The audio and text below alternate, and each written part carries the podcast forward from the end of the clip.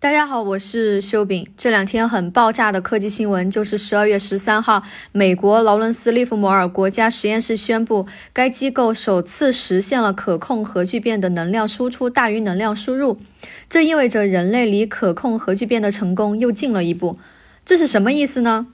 其实核聚变的原理很简单，就是两个质量轻的原子核在高温高压的条件下结合成质量大的原子核的过程。这个过程会伴随着能量释放。比如一个氚原子和一个氘原子可以结合成一个氦原子，同时释放出一个中子和大量的能量。但可控核聚变变得非常困难，难就难在可控，因为核聚变的反应前提是需要高温高压，温度高达上千万度，甚至是上亿摄氏度。科学家可以做到这么高的温度，却找不到存放这么高温度的容器。任何材料碰到这个温度都会被烧烂，所以科学家想着用激光或者电磁力的方式来约束核聚变反应。比如托卡马克装置，就是用电流产生的磁场来做虚拟容器。这种方式的缺憾是，约束核聚变本身就需要消耗大量的能量，甚至大过核聚变输出的能量，非常的不划算。这也是实现可控核聚变最大的障碍。